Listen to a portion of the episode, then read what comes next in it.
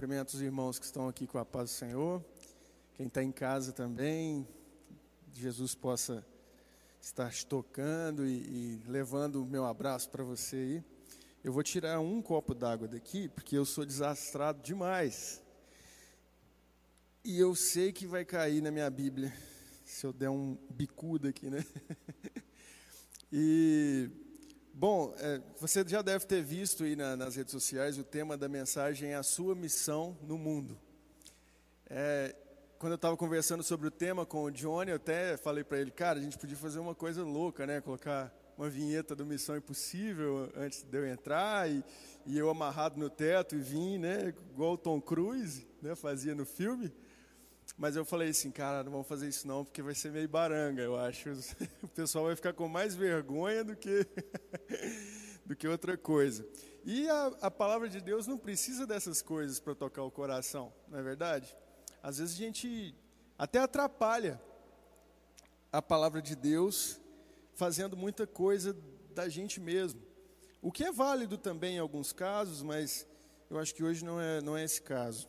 É, eu quero que você seja mais tocado pela palavra dele do que por qualquer coisa que eu fizer aqui no púlpito. Esse é, é o foco e essa é a intenção também. Vou beber um pouquinho de água que eu estava cantando aqui, peraí.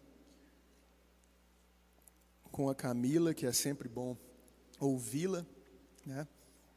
E estar tá cantando com ela.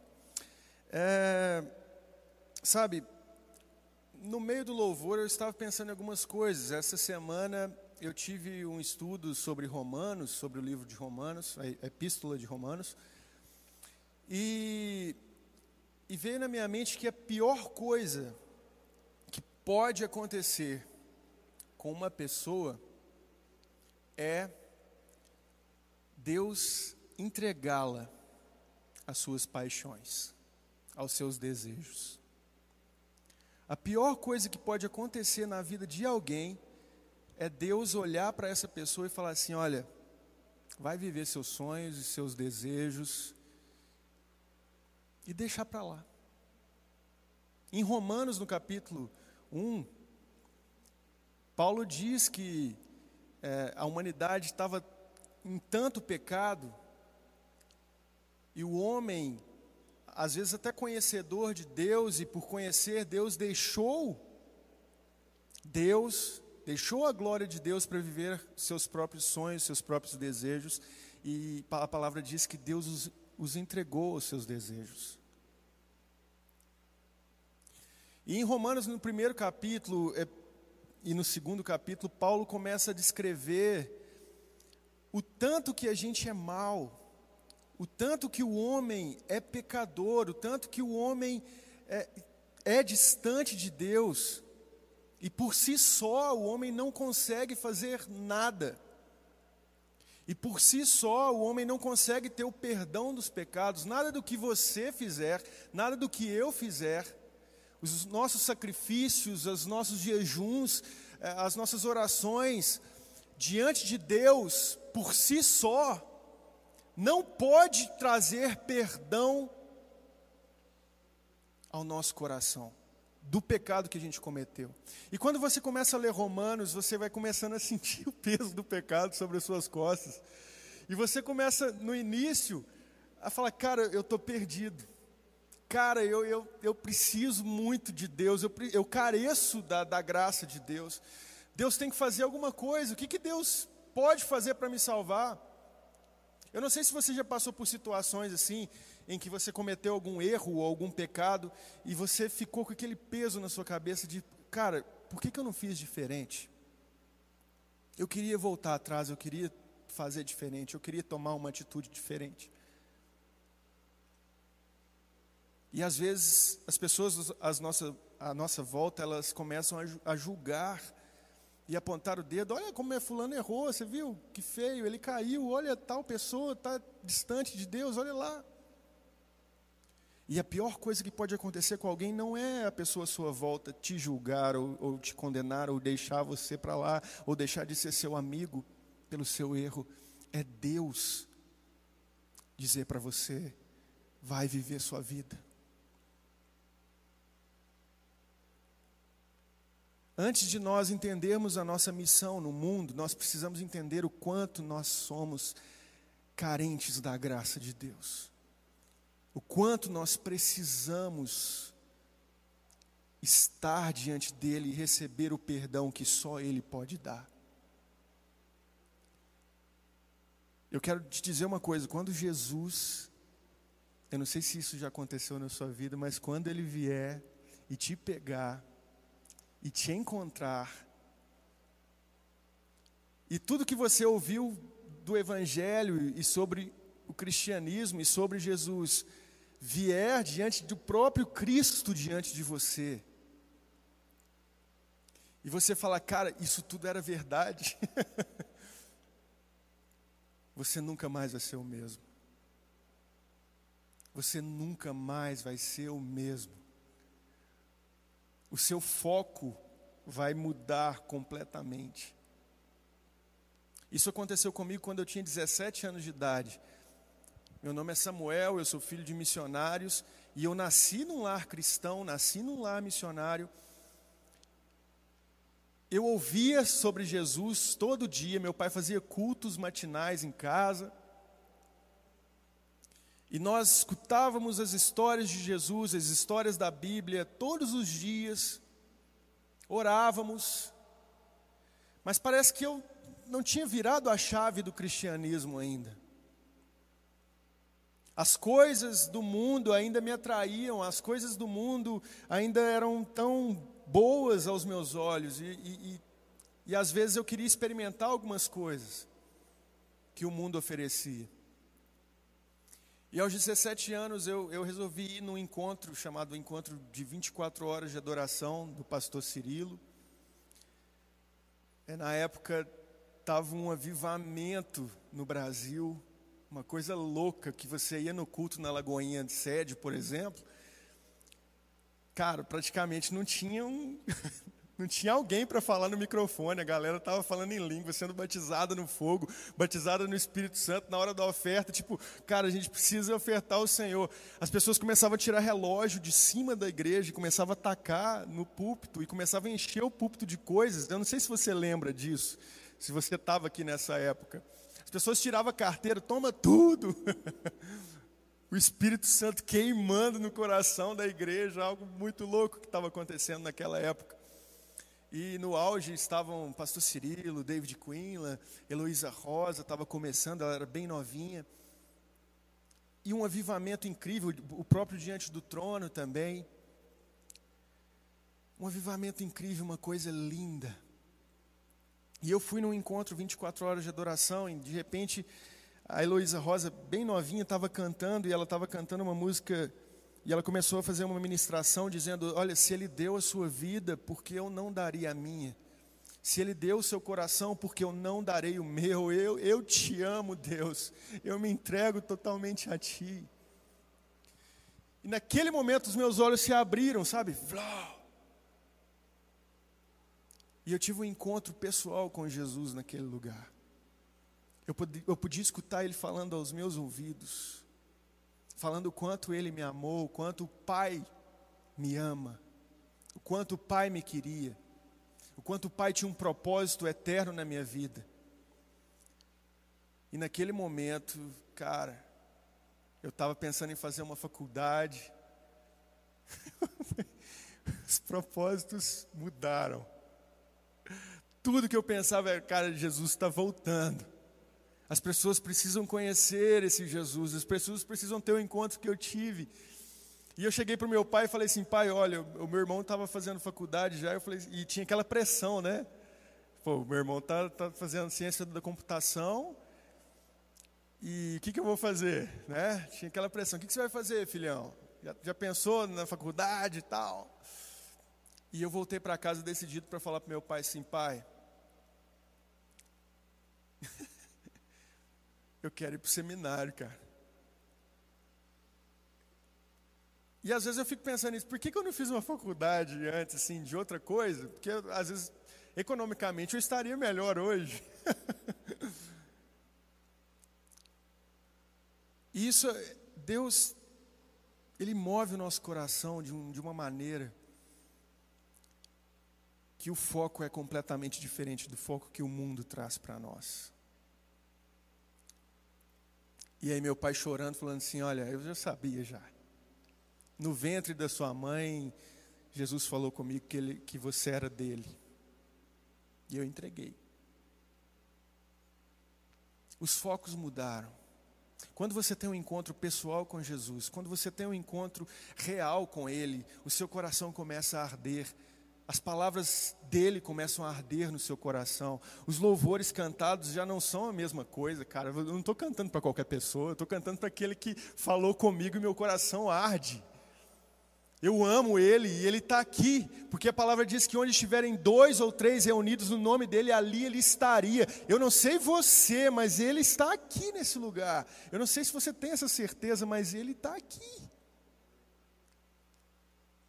Passeando no meio de nós, querendo encontrar corações que tenham sede e fome por Ele. Graças a Deus ele ainda não olhou para nós e ainda não disse: vai viver os seus sonhos. Vai, esquece de mim. Ele te ama. Ele tem um propósito eterno na sua vida. Mesmo que pareça impossível, mesmo que você olhe para a sua vida hoje e fale assim, cara, como Deus pode usar alguém tão ruim, tão mal, tão pecador, que erra todo dia. Como? Paulo traz esse, esse foco do quanto nós somos errados e maus, e, e não há nenhum santo sequer, não há nenhum diante de Deus perfeito. Aí Paulo vem com a graça, o que nos torna perdoados, santos, e não apenas isso, nos torna filhos de Deus. Não é aquilo que não é aquilo que eu posso fazer. Não é aquilo que você pode fazer.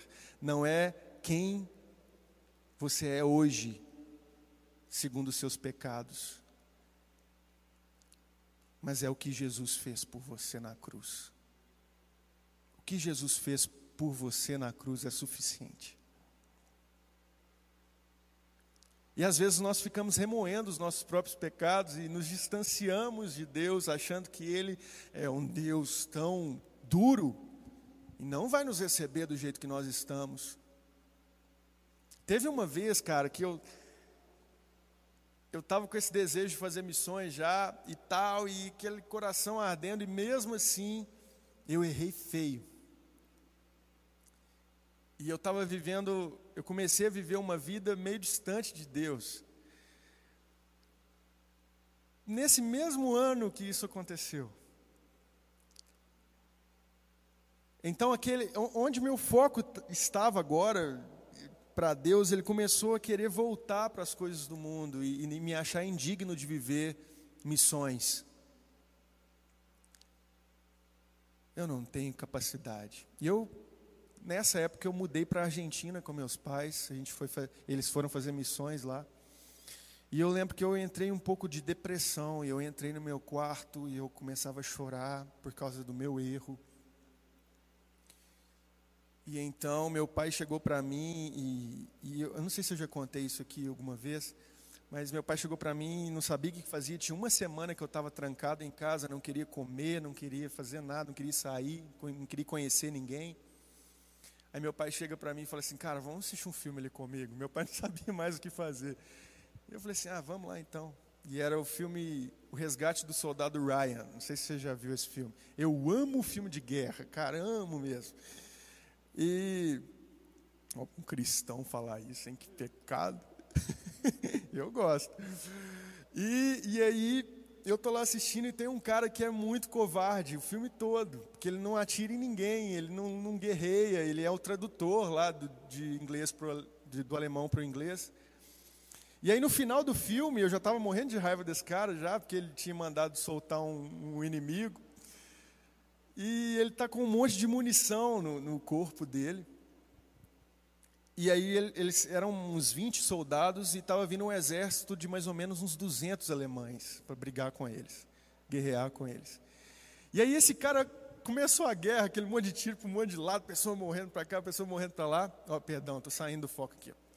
E aí o, o cara cheio de munição, correndo para lá e para cá e não, não, não, fazia nada. E eu já estava irritado com ele já. E aí um, um, a, as armas começaram a ficar sem munição e ele cheio de munição e não atirava em ninguém. E um amigo dele que estava no quarto ao lado foi morto por uma faca por um soldado inimigo. E ele estava do lado da parede escutando e talvez por medo ou por pânico, ele não conseguiu reagir e ele ficou chorando na escada. Então o cara mata o amigo dele, desce a escada, olha na cara dele e vai embora. Nesse momento eu falei assim: que cara covarde. Meu Deus, esse cara é muito covarde. Que tal, né? E aí eu escutei o Espírito Santo falando no meu coração: Olha só quem está falando que ele é covarde. E eu falei assim: pô, pesado, hein? Precisava disso não. E aí Deus começou a falar ao meu coração, dizendo: Olha, você tem tudo que você precisa, você me encontrou. Você tem o meu Espírito Santo habitando dentro de você. E tudo que você sabe fazer é chorar. Por causa de um erro seu. Por causa de um relacionamento. Tudo que você sabe fazer é chorar. Então eu te dou duas opções. Primeiro eu vou deixar você escutar um pouquinho das pessoas clamando. O espírito das pessoas clamando por mim. E naquele momento eu escutei um clamor tão grande no meu, nos meus ouvidos, que eu comecei a chorar. E, Deus falou comigo assim: Eu te dou duas opções. Ou você se levanta e guerreia comigo, porque você tem tudo que você precisa, a munição sou eu dentro de você. Ou você morre nesse choro seu. Naquele momento, cara, eu levantei, fui para o meu quarto, peguei o violão, Aí nasceu uma música, eu até gravei essa música, está no Spotify, depois você escuta lá. Chama Leva-me. É, CD Olhe para a Cruz do Samuel. E, e eu fiz essa música naquele momento. Leva-me de volta ao meu primeiro amor. E depois disso, cara, eu falei assim, vou para o seminário. Aí fui para o seminário, fui sozinho, sem dinheiro, sem nada. E Deus foi abrindo as portas e me levou a tantos lugares. Mas onde que eu quero chegar nisso? Enquanto você não entender o que Jesus fez por você, enquanto você não entender que o Espírito Santo habita dentro de você, você não vai entender a missão que você tem. Você não vai entender. Ou você não vai viver por completo, na intensidade que Deus quer que você viva. Eu quero te dizer, se tiver um cristão aqui no meio de nós, uma pessoa que é totalmente cheia do fogo, do Espírito Santo, batizada e apaixonada, sabendo que Ele realmente é real, essa cidade não vai ser a mesma. Os lugares por onde você passar não vão ser os mesmos. Você vai ser um Cristo no meio da multidão. Pequenos Cristos no meio da multidão. Deus, o próprio Deus habitando em você e fazendo sinais e maravilhas através de você. Eu quero ler com você em Lucas. Pode parecer que não tem nada a ver, mas tem. Lucas 5, versículo 12. Perdão, versículo 17. Lucas 15, Lucas 5, versículo 17. Lucas 5, 17. A palavra diz assim: Ora, aconteceu que num daqueles dias estava ele ensinando, Jesus, e achavam-se ali assentados fariseus e mestres da lei, vindos de todas as aldeias da Galiléia, da Judéia e de Jerusalém. E o poder do Senhor estava com ele para curar. Vieram então os homens trazendo em um leito um paralítico e procuravam introduzi-lo e pô-lo diante de Jesus. E não achando por onde introduzi-lo por causa da multidão que ali estava, subindo ao eirado, o desceram no leito, por entre os ladrilhos, para o meio diante de Jesus. Vendo-lhes a fé, Jesus disse ao paralítico: Homem, estão perdoados os teus pecados. Até aí. Eu quero que você imagine comigo. Você tem um amigo, um amigo do coração, é quase um irmão. Hoje, hoje é dia dos irmãos, se você não sabe, é dia dos irmãos. Então, manda mensagem para o seu irmão, se você tiver, fala quanto você o ama. É eu vou, cara, eu vou ficar. eu não sei mexer com câmera, eu acho. Eu vou olhar para você também aí de casa, tá bom? E você tem um amigo que ele está paralítico. E você fica sabendo que em certo lugar tem um homem que está curando, sinais e maravilhas, fazendo sinais e maravilhas. Pessoas que chegam paralíticas saem andando, cegos voltam com a vista restaurada. Tantos sinais e coisas impossíveis acontecendo através desse homem. Aí então, você fala assim, cara, seu amigão lá, Vamos lá. Ele pode te curar. Aí esse amigo talvez fale assim, cara, mas eu não dou conta, olha, olha o meu estado. Não, a gente vai arranjar mais três amigos e vai te levar no colo. Mas a gente vai te levar até Jesus. A gente vai te levar até esse cara porque ele pode te curar, cara. E aí eles vêm diante de Jesus e querendo trazer um amigo dele diante de Jesus, e quando eles chegam até onde Jesus estava, havia uma multidão. Porque por causa desses sinais que Jesus estava fazendo e da maneira com que Jesus estava falando, como, que era uma maneira que ninguém tinha visto ainda, com tanta autoridade, era o Filho de Deus falando. Então começou a encher o lugar, a encher de pessoas, e eles tentando levar o amigo deles diante desse lugar. E naquela época não tinha corona, então todo mundo aglomerado ali, né? Todo mundo esbarrando, espirrando na cara do outro e tal. E não tinha problema nenhum naquela época. Né? Hoje não pode. Aí eles chegam lá e tem um obstáculo incrível e enorme, que é as pessoas não estavam deixando eles passarem. E talvez eles gritavam, oh, deixa eu passar, eu quero chegar até Jesus. Aí alguém falou assim, pô, todo mundo quer isso, cara. Está se achando aí o bambambam, bam, bam, né? Todo mundo quer chegar até ele, velho. Não vai passar, não. Você chegou aqui atrasado. E esses amigos, eles não desistiram ali.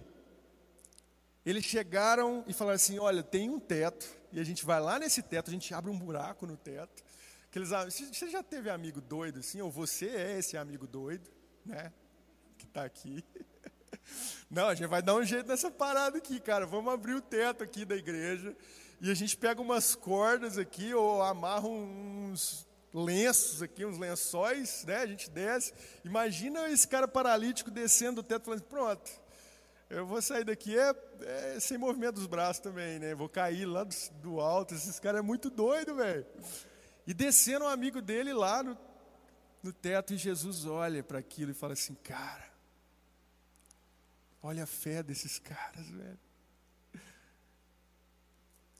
E aí, diante de todo mundo, aquele cara paralítico, Jesus vem e traz um propósito eterno. Ele não traz uma palavra momentânea, de alívio momentâneo. Ele não fala, você está curado, vai, levanta e anda. Ele diz algo que vai mudar a vida dele, do cara, para sempre, que é, os seus pecados estão perdoados. Pô, como assim, Jesus? esse cara precisa sair andando aqui. E você chega e fala, seus pecados estão perdoados. Como assim? E Jesus conhecia o pensamento daquelas pessoas que estavam ali, havia alguns escribas e fariseus que pensavam: quem é esse cara para falar que perdoa o pecado, velho? Jesus, conhecedor dos pensamentos, a palavra de Deus diz aí. Ele vira e fala assim: Olha, para que vocês saibam que o filho do homem tem poder para perdoar pecados, eu digo para ele agora: levanta e anda. E aquele cara, na mesma hora, levantou e andou. E todo mundo ficou maravilhado com aquilo que tinha acontecido. Mas Deus trouxe, Jesus trouxe algo de ensinamento para nós para que nós entendamos o que Ele fez por nós. Ele não fez algo momentâneo na sua vida. Ele não fez algo em você para que você continuasse e saísse a viver da mesma maneira que você entrou aqui nesse lugar, por exemplo. O que ele fez por você transforma completamente todo o seu pensamento, transforma completamente toda a sua motivação de fazer as coisas tira um propósito momentâneo, tira uma alegria momentânea e coloca uma alegria eterna. Nada do que você fizer de errado poderá te separar do amor de Deus, através de Cristo Jesus, pelo que Ele fez por você. O errado é continuar no erro. Mas mesmo assim, João diz que mesmo se nós pecarmos por acidente, Ele é fiel para nos perdoar. Ele é fiel para nos levantar de novo. Ele é fiel para nos trazer de volta ao caminho, nos trazer de volta ao primeiro amor.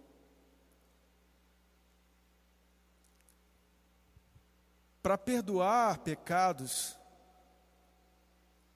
alguém teria que morrer. O que é mais fácil? Jesus perguntou isso para os fariseus e escribas nesse caso. O que é mais fácil? Perdoar pecados ou dizer levanta e anda? Para Deus, perdoar pecados. Para Jesus,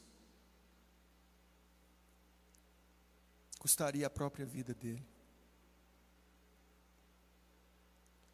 para ele dizer levanta e anda, para Deus trazer uma cura, ele faz assim. Ele sopra, ele, ele cospe na, na, na lama, ele faz um, uma lama ali, coloca no olho do cego e ele é curado. Mas para perdoar pecados, Jesus teria que ir até a cruz e entregar a sua própria vida, derramar o seu próprio sangue Jesus sabia disso, por isso que Jesus estava falando com ele. Para você saber que eu tenho poder de perdoar pecados, porque eu vou perdoar os seus pecados na cruz. Eu vou me colocar diante de você, no seu lugar. Era para você estar lá na cruz, era para você derramar o seu sangue, era para você morrer eternamente, e eu perdoei porque eu me coloquei no seu lugar. Se isso não te constranger nessa noite, tem alguma coisa errada com você. Se isso não te constranger a querer viver por Ele, porque ninguém vai te amar assim. Muito difícil alguém te amar muito, sendo você bom. Imagina sendo você inimigo, e nós éramos inimigos de Deus. Nós tínhamos pecado contra Deus e mesmo assim Ele nos amou de uma maneira que ninguém vai nos amar durante toda a nossa vida.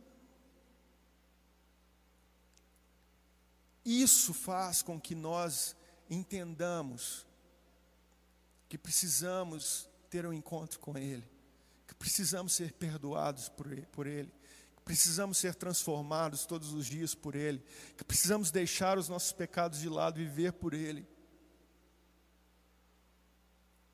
Graças a Deus porque Ele não nos abandonou.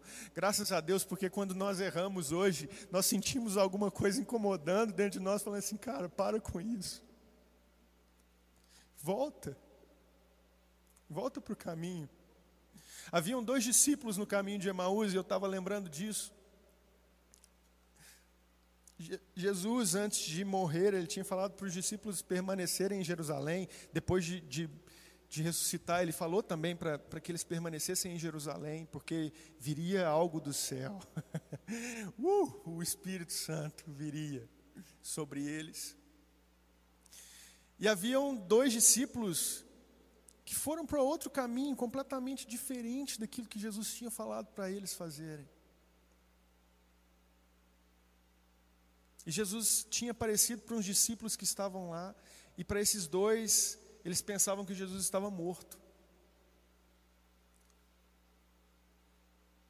A esperança deles tinha ido embora, e eles estavam no caminho para Emaús. E a palavra diz que Jesus veio até eles. E eles não reconheceram Jesus. E Jesus começou a falar com eles sobre os propósitos eternos da morte dele. E eles começaram a conversar com Jesus e de repente Jesus se manifesta. Aí eles falam: Sou eu que estou falando com vocês, eu sou Jesus. E Jesus desaparece. E eles falam: Cara, a gente precisa voltar para Jerusalém rápido. Era Jesus mesmo, quando ele falava, o nosso coração não ardia. Quando ele estava falando com a gente, o nosso coração encheu de, de, de fogo. A gente precisa voltar para lá. E eles voltaram para a direção certa. E às vezes é isso que acontece comigo e com você. Nós nos perdemos diante dos nossos desejos, das nossas vontades, daquilo que nós passamos na nossa vida, talvez dos nossos sofrimentos, talvez de algo que aconteceu na sua vida que você não consegue enxergar a Deus. Mas Ele não desistiu de nós e Ele continua acreditando em nós propósitos eternos no nosso coração. De que você não é mais uma pessoa no meio da multidão, você é filho dele, é filha dele, que vai trazer esperança, que vai ser luz no meio das trevas. Você tem uma missão, talvez a sua missão seja que nem esses quatro amigos que levaram o amigo dele até Jesus, até a presença de Jesus. Se você realmente acredita, você realmente acredita que Jesus ressuscitou dos mortos?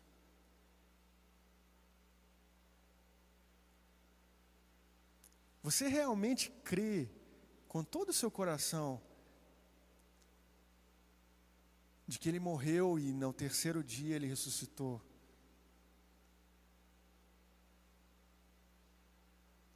Você crê que Ele te ama e, e morreu por você e te salvou mesmo? Tinha um pastor que ele sempre ia pregar na cadeia. E ele ia de, falava de Jesus de uma maneira bem assim, cara, você precisa se arrepender dos seus pecados. Né? Se arrependa enquanto há tempo. É. Vou embora agora. E aí um preso um dia falou com ele assim, velho, você acredita realmente que Jesus morreu pelos nossos pecados e nos deu vida eterna? Você acredita mesmo? O pastor, claro que eu acredito.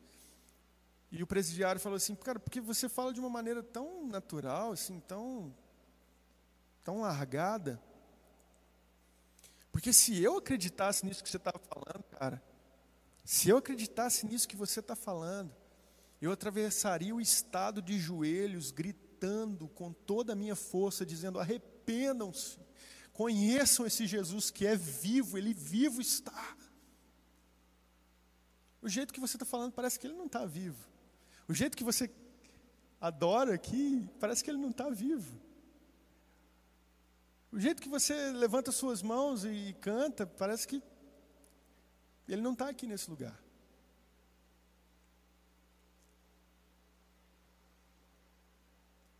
Você está satisfeito da maneira que você tem vivido o cristianismo? Vivido a, a sua relação com Deus, com Jesus? Eu falo seriamente para você, eu não estou satisfeito com a minha vida, com o que eu tenho vivido e a maneira que eu tenho me entregado. Eu estou aqui pregando diante de vocês e me sentindo indigno pela maneira que eu tenho levado a minha vida hoje. Porque eu não tenho dado o meu melhor.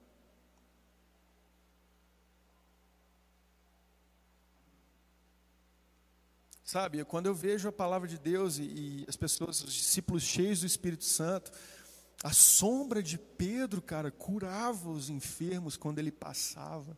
Você tem noção do quanto esse cara estava cheio de Deus? Não era Pedro, era Jesus em Pedro.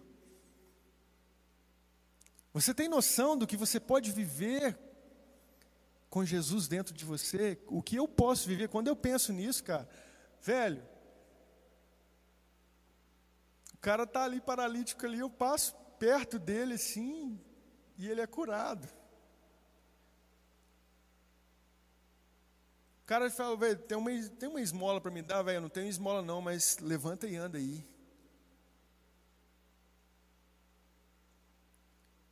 Em 1904, houve um grande avivamento no país de Gales. Eu não sei se você conhece as histórias dos grandes avivamentos. A igreja estava, as igrejas estavam vazias. As pessoas estavam secas. As pessoas oravam de qualquer maneira, tinham uma vida, um relacionamento com Jesus de qualquer maneira. E haviam grupos de jovens, presta atenção nisso, que começaram a se reunir e a orar e a buscar a Jesus, para que algo fosse feito. Eles clamavam para que Jesus viesse. E a história desse avivamento conta que um, uma noite, uma jovem, de mais ou menos 15 anos de idade, ela se levanta no meio do culto, o pastor estava pregando, todo mundo sentado, abrindo a boca, tipo, ai, já vem essa mensagem de novo e tal. E essa jovem começou a, a acontecer algo dentro dela, um fogo de Deus queimando e ardendo o coração dela, que ela não aguentou, e ela se levantou, e ela estendeu as suas mãos, e ela gritou o mais alto que ela podia, e ela disse: Jesus, eu te amo! Na maneira que ela gritou, no momento que ela gritou, parece que Deus estava no, lá no trono, cara, e ele não aguentou. E ele abriu os céus daquele país. E veio uma nuvem de glória sobre as ruas da cidade. As pessoas estavam no bar bebendo, elas largaram os copos de bebidas e elas iam correndo para a igreja. Ninguém falava assim, se arrependa dos seus pecados, porque as pessoas chegavam de joelhos gritando: Eu me arrependo, Jesus, eu preciso do Senhor, eu preciso, eu preciso, tem misericórdia de mim. As igrejas começaram a lotar. Times de futebol daquela época acabaram porque não tinha jogador para jogar bola. As pessoas só queriam Deus. Nessa, nesse grande avivamento que aconteceu no sul do país de Gales, começaram a ser enviados missionários para o mundo inteiro. Igrejas começaram a abrir no mundo inteiro por causa dessa chama que começou. A palavra diz que nos últimos dias Deus derramaria do Espírito dele sobre toda a carne. Haveria um avivamento e vai vir um avivamento. Da maneira que está, não pode acontecer. Eu quero te dizer que o Espírito Santo não falha na obra dele. Ele não falha naquilo que ele veio fazer. Ele não falha naquilo que ele tem para fazer na sua vida.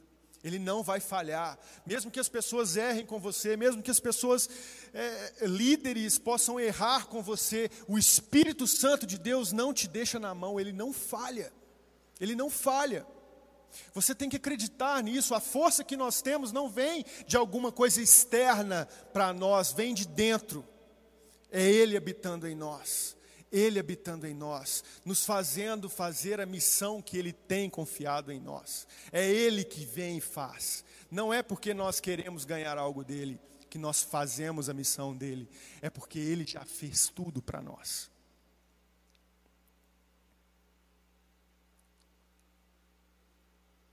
Qual é a sua missão nesse mundo? Fazer Jesus conhecido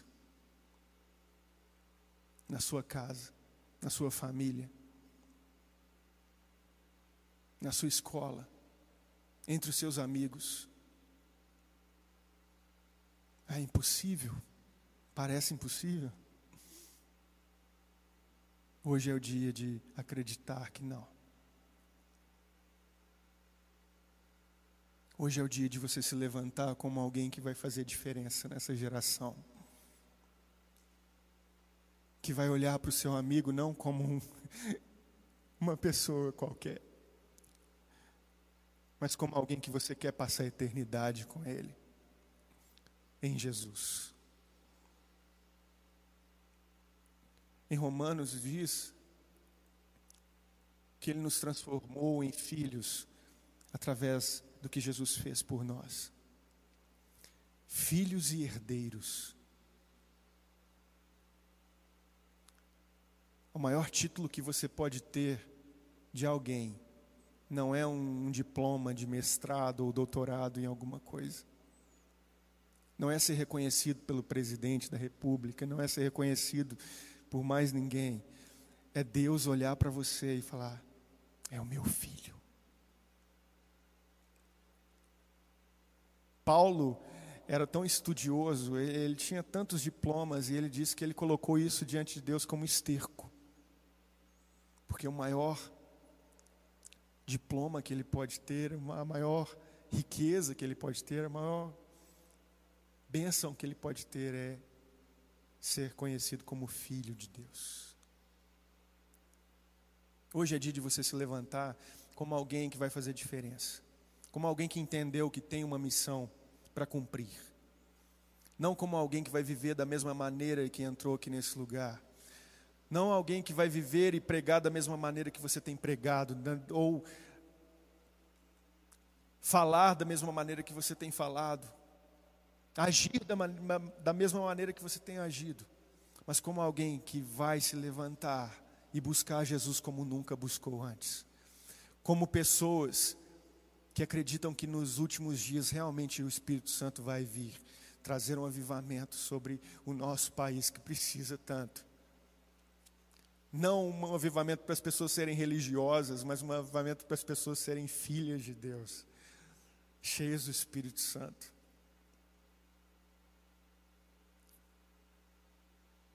Você pode se levantar do seu lugar.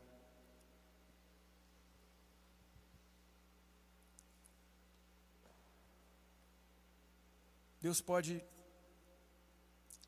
fazer tantas coisas através da sua vida. E quando eu falei que, cara, eu podia ter feito tanta coisa na minha vida, assim, se você for olhar meu diploma hoje é, é, é missionário,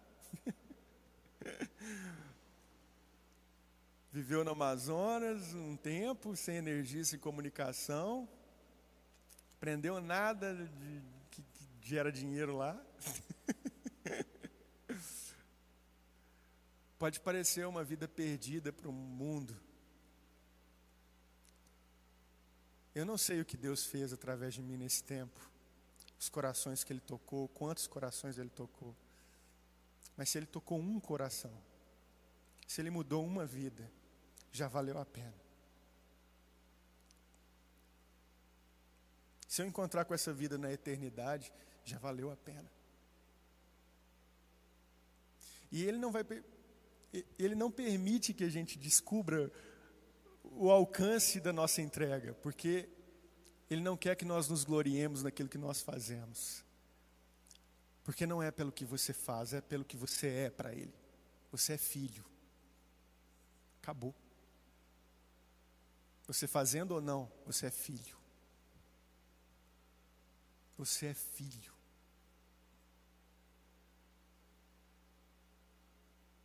Vivendo como filhos de Deus. A criação anseia ardentemente pela manifestação dos filhos. Feche os seus olhos.